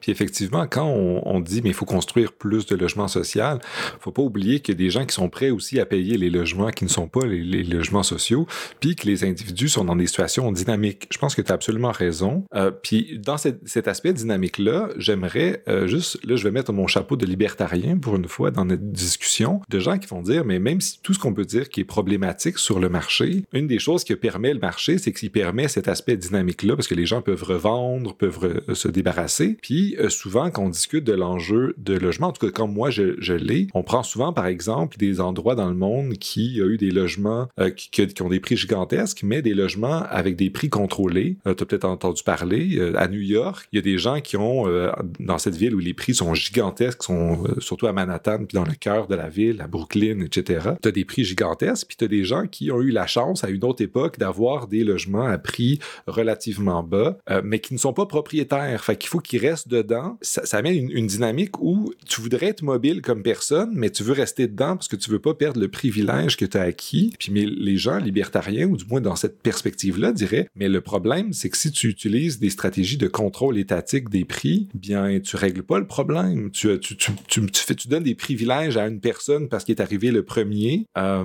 mais la personne, dès qu'elle veut, elle veut bouger, euh, ça va être des de copinage, d'amis, de réseau qui vont se donner, puis tu donnes pas la chance à toutes les autres personnes qui voudraient être là, qui auraient peut-être un peu plus de moyens ou qui auraient peut-être une meilleure raison d'être dans ce coin-là, mais les gens qui restent déjà. Euh, je dis pas que c'est ce que je pense, mais ultimement, mettons que je, m'en vais défendre le marché euh, aussi, c'est de dire, mais ce qu'il faudrait en fait, c'est avoir plus d'offres euh, pour pouvoir permettre aux gens d'être flexibles, que les prix augmentent moins vite. Mais si on essaie de le contrôler par l'État, euh, bien on se retrouve dans une situation où, ben, certes, c'est plus la, personne qui a l'argent qui peut se procurer tout ce qu'elle veut, mais c'est la personne qui est arrivée en premier, c'est la personne qui a un ami, qui a de l'ami d'amis, qui a ses parents, que, etc. Mm-hmm. Ben, je pense c'est un, une observation juste sur le privilège acquis d'habiter dans un endroit qui est hors marché. Euh, puis on n'a pas la même chose au Québec, mais parmi les lois qui balisent l'augmentation du prix des loyers, on a une des réglementations les plus agressives en Amérique du Nord au Québec, avec les provisions qui, sont, qui ont été inscrites au Code civil en 1979, qui ont mené à la Régie du logement, à la création de la Régie du logement, aujourd'hui le tribunal administratif du logement. Puis il y a déjà un delta observable euh, à Montréal, à Québec, pratiquement partout au Québec, entre les appartements occupés de longue date puis les appartements qui sont disponibles sur le marché. Euh, donc, il y, a, déjà cet écart-là. Puis, en effet, les personnes au Québec qui sont dans des logements pas chers, euh, parce qu'ils ont renouvelé le bail, puis dans le fond, on est en mesure de défendre les conditions de location, soit en ayant recours au tribunal administratif du logement, soit ils n'ont pas eu à le faire parce que ça s'est bien passé pour eux, ben, ils n'ont pas une tonne de place où aller comme si, si on, on s'établit un train de vie où est-ce que notre logement il coûte 500 dollars par mois, puis que là, on veut bouger dans la vie parce qu'on a un nouvel emploi, parce qu'on veut avoir des enfants, ben on a un budget de 500 dollars souvent. Puis, il n'y en a pas tant que ça. Des appartements qui ont 500 dollars sont tous occupés par quelqu'un d'autre qui paye 500 dollars, puis en général, ces personnes-là ne veulent pas quitter. C'est vraiment la grande tension. On ne peut pas habiter dans le logement de quelqu'un d'autre. Euh, par contre, c'est une vision un peu étroite de la magie du marché parce qu'il y a des territoires inspirants où il y a d'excellentes protections des locataires, des, manières qui garantissent leurs moyens sur les lieux, qui protègent des hausses abusives, puis sont quand même en mesure de générer euh, beaucoup de logements neufs. Comme par exemple, euh, il y a le, le, miracle pas très glamour, mais quand même super intéressant de l'état des choses au New Jersey, où le prix réel euh, calculé selon le pouvoir d'achat est en recul. donc, les maisons coûtent moins cher aujourd'hui qu'elles ne le coûtaient il y a quelques années. Il y a d'excellentes protections pour les, les, locataires du New Jersey, puis ils sont constamment en train de créer euh, beaucoup d'unités de logement. Ça se trouve beaucoup plus que New York, qui est juste de l'autre côté de la rivière, où le nombre d'unités créées par 1000 habitants est bien en deçà de ce qui se passe au New Jersey. Euh, de façon générale, je, je, je pense que y a, encore une fois, c'est un projet politique, l'abordabilité du logement puis ça prend un sens commun autour de ça. J'ai été très intrigué quand j'ai appris que les prix réels des maisons en Allemagne pendant une bonne période reculaient.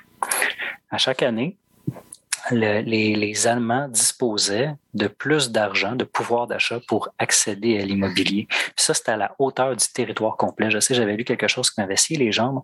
À 2012, avoir un appartement de deux chambres au cœur de Berlin, euh, dans, quelque chose qui serait comparable à San Francisco ou à Manhattan en Amérique du Nord, ça coûtait 58 000 comme rien. Évidemment, euh, ça a changé depuis. Ils ont, maintenant des problèmes issus de la spéculation, comme, ceux qu'on a en Amérique du Nord, pour des raisons qui sont probablement propres à la société allemande. Moi, je suis pas un expert sur le sujet. Euh, mais de, de, nous amener dans ce contexte-là où est-ce que le marché est capable de produire de l'abordabilité, ça ne veut pas seulement dire enlever les contrôles étatiques sur les prix. Ça veut dire se donner un contexte dans lequel les efforts de production de logement ne coûtent pas cher. C'est un peu le, tantôt tu as évoqué le contexte japonais, c'est un peu qu'est-ce qui se passe au Japon. À cause d'un petit pli culturel difficile à exporter en dehors du Japon, les maisons au Japon perdent de la valeur. Ils achètent une maison neuve, ça suit la même courbe de valeur que les voitures au Québec. Dès que quelqu'un rentre dedans, ça perd la moitié de sa valeur. Donc, après 30 ans, la valeur marchande d'une maison japonaise est de 0 dans ce contexte-là, c'est extrêmement facile de renouveler le tissu urbain parce qu'on ne sacrifie pas une valeur qui est dans les mains d'un particulier quand on propose de détruire un triplex puis en construire un neuf dessus. Puis, je ne sais, pas si tu connais bien les statistiques à ce niveau-là, mais c'est un des territoires les plus systématiquement abordables dans le monde. La plus grande ville du monde, 13,8 millions de personnes, puis une croissance annuelle quand même importante parce que justement, le, le, les régions du Japon se vident, tout le monde va à Tokyo où est-ce qu'il y a des emplois. C'est pas comme si c'était une ville morte, même s'il y a un déclin démographique au Japon. Euh, les prix comparés au pouvoir d'achat sont stables ou reculent depuis 1980, en même temps que la surface habitable par citoyen augmente. Aujourd'hui, il y a autant d'espace habitable par tête à Tokyo qu'il y en a à Londres. C'est super intéressant tous ces exemples-là, puis je pense qu'on a beaucoup à apprendre euh, euh, en termes de politique sur ces pays-là, parce que tes jambes ont été sciées quand tu as lu ces textes-là, puis moi aussi à t'écouter, je suis comme des pays où hein, acheter une maison, c'est peut-être pas l'investissement, parce qu'en ce moment, euh, au Québec ici, j'ai l'impression qu'il y a plein de gens qui disent mais je vais acheter une maison, c'est non seulement le fun parce qu'on y vit, mais c'est puis il y a des gens qui même si c'est peut-être pas une la meilleure stratégie économiquement, plein de gens qui disent mais ça va être un investissement, ça va être ma retraite, je vais vivre dans mon fonds de retraite, puis euh, le jour où je vais devoir aller dans une maison pour personnes âgées ou aller déménager dans la maison de mon petit-fils, de mon fils pour avoir une maison multigénérationnelle ou je ne sais quoi, ils vont, vont vendre puis ils vont faire beaucoup de profits. Or, dans ces régions-là que tu nous décris, euh, le calcul économique est différent. Euh, surtout dans le Japon que tu viens de dire où la, courbe du prix suit celle des voitures, c'est-à-dire qu'on considère rarement une voiture comme un investissement, surtout pas la voiture qui est une voiture de consommation que tu vas utiliser tous les jours puis que tu vas puis que tu vas compter le kilométrage, euh, la courbe de valeur, euh, même si je ne suis pas le plus grand connaisseur de ça, euh, je n'investirai pas dans des voitures comme placement pour ma retraite. Donc, c'est quoi les éléments qu'on doit attirer sur ça? On doit tirer. Puis est-ce que les recommandations qui ont été faites par le comité de la Banque Scotia, qui ne sont pas les plus socialistes parmi nous, s'inspirent de ce genre de trucs-là? Qu'est-ce qu'on peut apprendre? Donc, ça, ma dernière question, parce que je vois qu'on pourrait continuer longtemps, mais comment est-ce qu'on pourrait apprendre de ces exemples-là pour peut-être, pour les gens qui, comme moi et toi, croyons que un logement abordable, c'est important, puis qui ne sommes pas dans des, dans des, des, situations où euh, nous profitons de la hausse gigantesque et euh, ahurissante du prix euh, du logement. Qu'est-ce qu'on pourrait apprendre de ces autres pays-là? Uh-huh. Un, détail, je pense, en annexe à ce qui se passait en Allemagne, que je pense qui est extrêmement éclairant, c'est que quand ils ont fait le calcul relativement récemment, je t'enverrai l'article puis il sera à la disposition des personnes que ça intéresse, le calcul du capital par ménage donc des actifs par ménage en Europe, l'Allemagne étant selon certaines mesures, le pays le plus riche de l'Europe, certainement le plus grand exportateur, a une richesse par ménage en deçà de celle de la France, de la Grèce, de l'Espagne et du Portugal.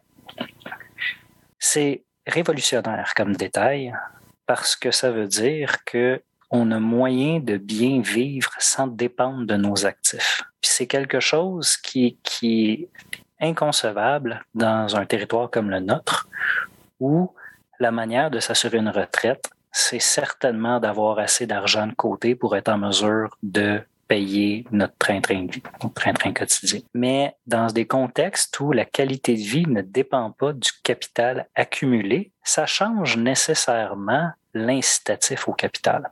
Puis je pense que ce qu'il faut garder de ça en tête, je, puis c'est une position qui renverse un peu la, la, la conception qu'on a beaucoup en économie de l'habitation, mais que je pense qui est quand même éclairante, c'est que c'est le profit qui attire les profiteurs.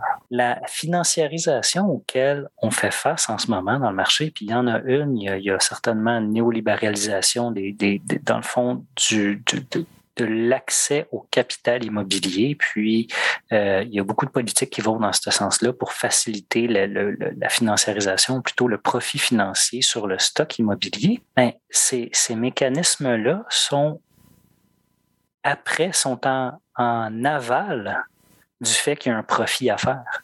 Si on détruit le profit, puis on peut détruire le profit, évidemment, c'est pas très populaire. S'il y a quelque chose qui fait vraiment pas l'unanimité, c'est de détruire le profit. Mais si on détruit le profit, on enlève l'incitatif à la financiarisation. Comme un peu comme tu l'as évoqué avec les voitures, qui va financiariser les voitures usagées. puis encore là, je dis ça, je sais qu'il y a de la financiarisation avec les, conditions de crédit des personnes qui ont besoin d'avoir des, euh, des voitures, la deuxième, troisième, quatrième chance au crédit, puis là, c'est très usurier. Euh, merci, merci de ne pas souligner les contradictions dans mes exemples.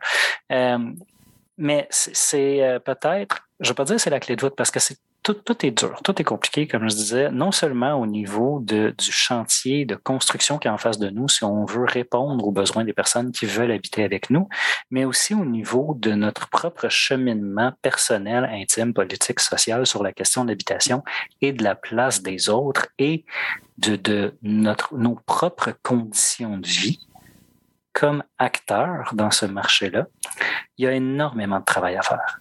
Il y a énormément de travail à faire et je propose que ça commence par une intention d'établir l'abordabilité comme un critère de succès de toutes nos interventions en aménagement du territoire plutôt qu'une caractéristique.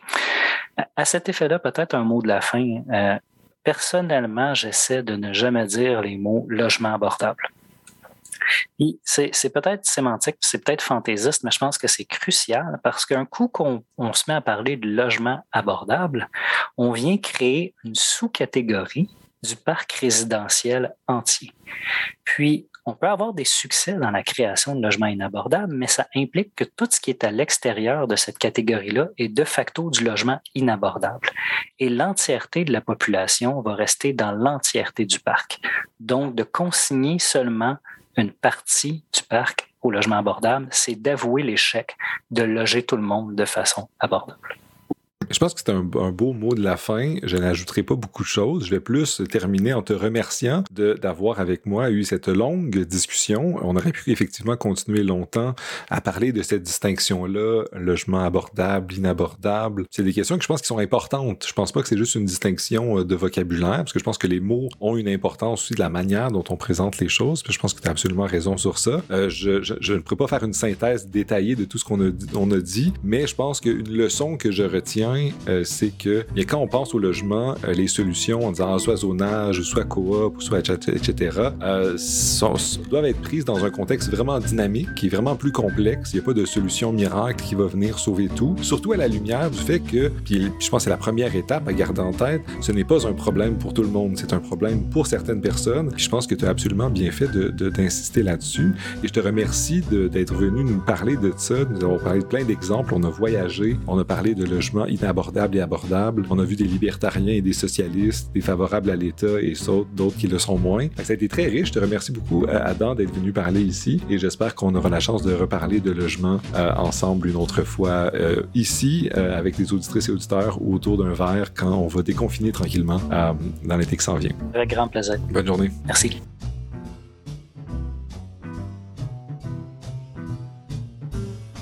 Ah ah, je vous ai bien eu, vous pensiez que c'était terminé. Or, ce ne l'est pas. J'ai encore un petit extrait qui a été, comme je vous l'ai dit au début, euh, une discussion que j'ai eue avec Adam euh, un peu après, euh, après notre échange. Parce que puis là, je me suis dit, ah, il faut l'enregistrer, c'est vraiment bon.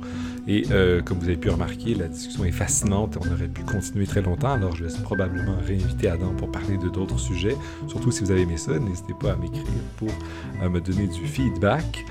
et je vais peut-être aussi, parce que je continue à explorer les options, voir si des petits euh, morceaux de discussion comme ça pour intéresser certains auditeurs ou auditrices, voir comment est-ce que je pourrais fonctionner. Et n'hésitez pas à me, le dire. Peut-être qu'un jour, euh, je, je, pense pas que c'est ça le plan. Je, je, sais pas dans les, les, objectifs à court terme, mais faire euh, des, des, clips super de plus qui vont être accessibles aux gens qui vont décider de donner un peu quelques sous. J'envisage ce genre de choses-là peut-être quand même pour voir c'est quoi les options, voir comment je pourrais continuer à faire ça bénévolement et faire donner la parole à des gens sur des enjeux éthiques, des chercheuses et des chercheurs, des jeunes chercheurs et chercheurs, chercheurs et chercheurs, voilà. Euh, peut-être me donner des cours de diction si c'est nécessaire. Donc voilà, alors, euh, dans quelques secondes, je vais vous, allez entendre un, petit extrait complémentaire qui a été fait avec Adam. Euh, et n'hésitez pas à me le dire si, vous aimez ça, ce genre de petits clips-là, si vous avez des commentaires généraux sur le podcast. Positif aussi, je prends le feedback positif aussi. en ce moment, je vois que les statistiques sont relativement bonnes, mais je suis toujours heureux d'avoir des, commentaires. Donc, n'hésitez pas à me les faire savoir par les différentes plateformes. et voilà, et je vais encore remercier la SPQ euh, et euh, les auditrices et auditeurs euh, qui m'écoutaient. et sans plus attendre, un petit extrait avec Adam et ensuite la fin et bientôt d'autres épisodes.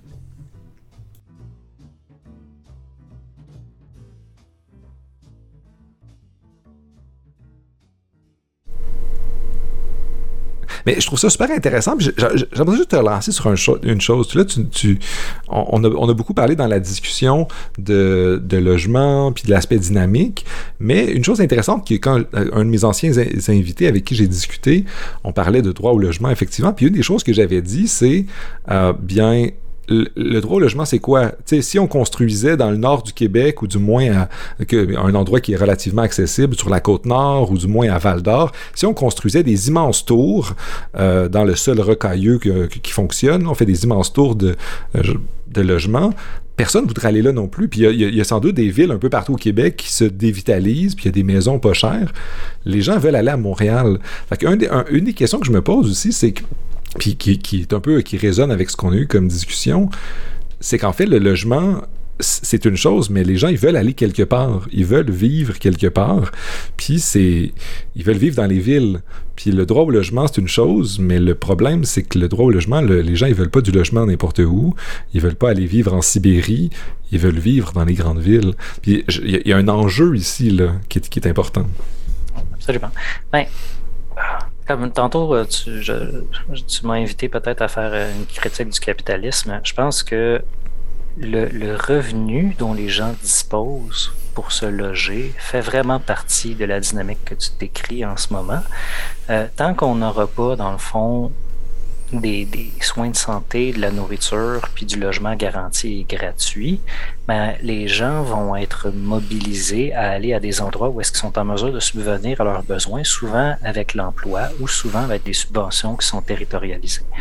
Euh, dans ces circonstances-là, les personnes vont aller où est-ce qu'ils sont en mesure de faire de l'argent.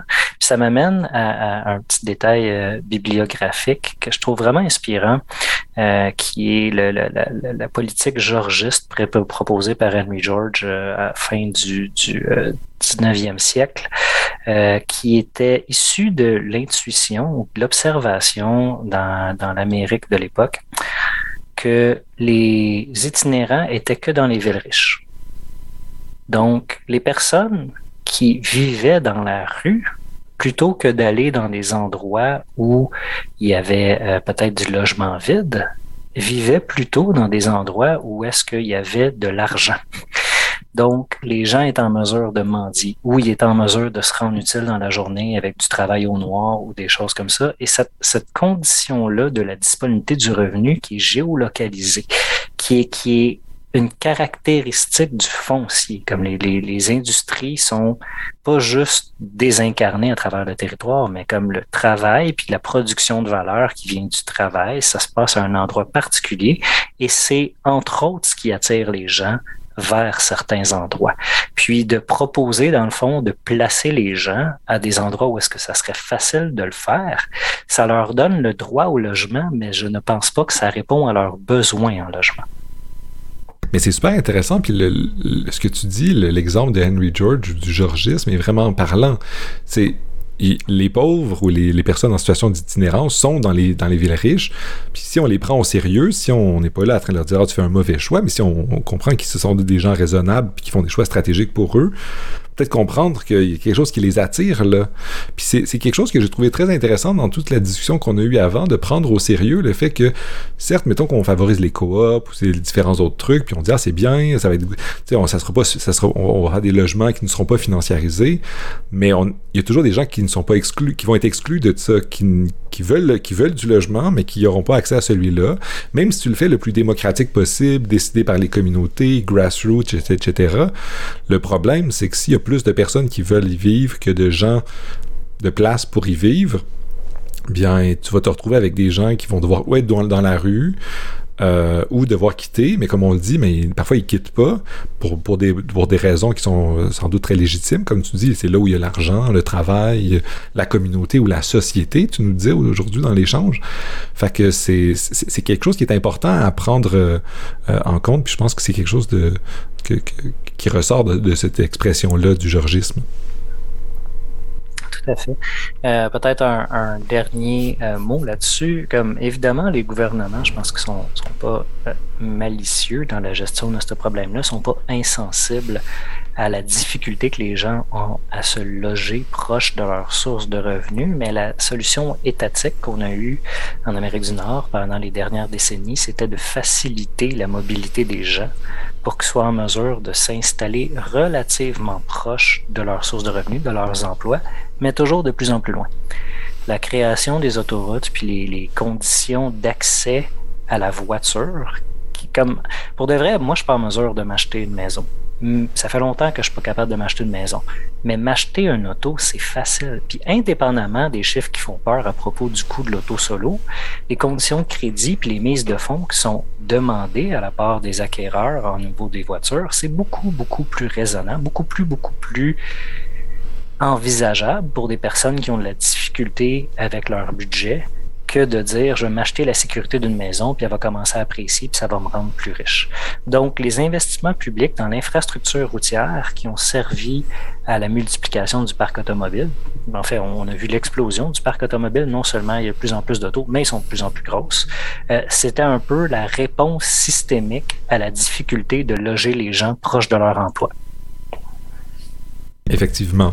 Euh, on pourrait continuer encore là longtemps, là, même si sur ça, c'est un, extrait qu'on rajoute après parce que c'est trop bien. Euh, qu'est-ce que sur le georgisme, est-ce que est-ce qu'il y a d'autres leçons? Qu'est-ce qui sort de ce mouvement-là? Parce que c'est un mouvement qui est assez vieux, qui date du 19e siècle. Est-ce qu'on a, est-ce qu'on a des choses à apprendre de ça, de Henry George et son livre que tu as cité, euh, Progress and Poverty, si je me trompe pas. C'est ça. Euh, c'est peut-être Poverty and Progress. Je vais peut-être me faire ramasser par des vrais georgistes. Euh, en fait, il y, a quelque chose de vraiment intéressant dans, la land tax, land value tax, qui est arrêter de punir fiscalement le réinvestissement sur les terrains déjà construits. Parce qu'en ce moment, on taxe majoritairement la valeur du building. Fait que si toi, tu es propriétaire d'un triplex, puis tu décides de faire un quintuplex avec, ben, ton compte de taxe augmente. Mais si on taxait la valeur de ton terrain, comme, tu sais, je, je vais une carte si ça t'intéresse, la valeur des terrains versus la, valeur des buildings à Montréal. Euh, si on taxait sur ton terrain en disant, ben, tu sais, ton terrain, il pourrait comme facilement euh, avoir un quintuplex ou facilement avoir un, building de neuf étages comme on voit à Paris ou à, Barcelone, mais tu une maison individuelle, fait qu'on va on va te taxer à la hauteur du bâtiment qui n'existe pas. ça serait motivant pour le redéveloppement. Puis d'une façon générale, pour quelqu'un qui veut faire des améliorations à son cadre bâti, mais contacte juste le terrain, mais il n'est pas puni. Fait que là, c'est une, subvention directe au propriétaire de, réinvestir, dans le fond.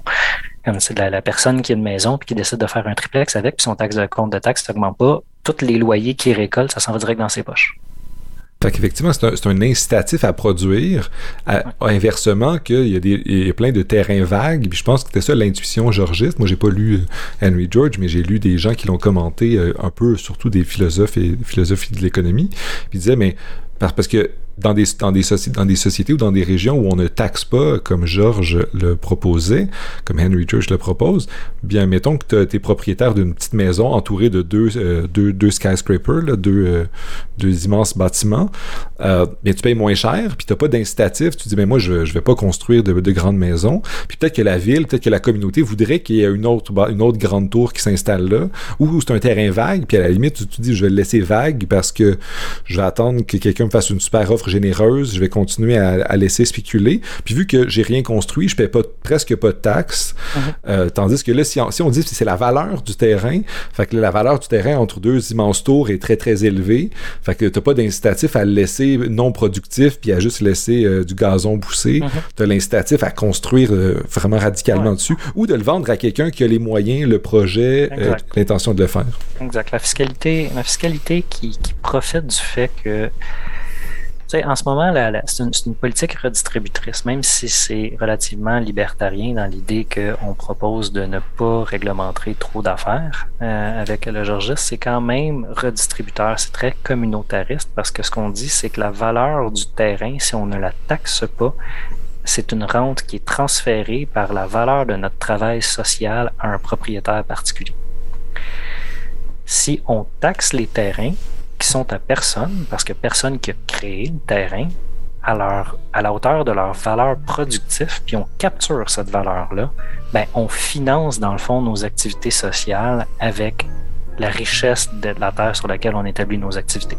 C'est quand même élégant. Je trouve qu'il y, a quelque chose de vraiment inspirant pour un, petit peu essayer de nous sortir de notre boucle de, de gagnant-perdant dans laquelle on est en ce moment.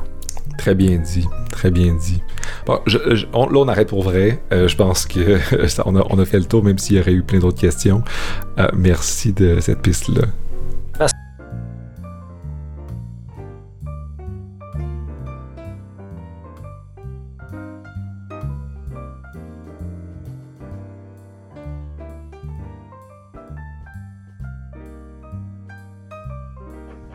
Cet épisode est fait en collaboration avec la Société de philosophie du Québec et les généreux donateurs et donatrices qui veulent bien soutenir le projet. Merci beaucoup encore à vous tous et toutes d'avoir confiance en ce projet et je vous souhaite une bonne fin de journée.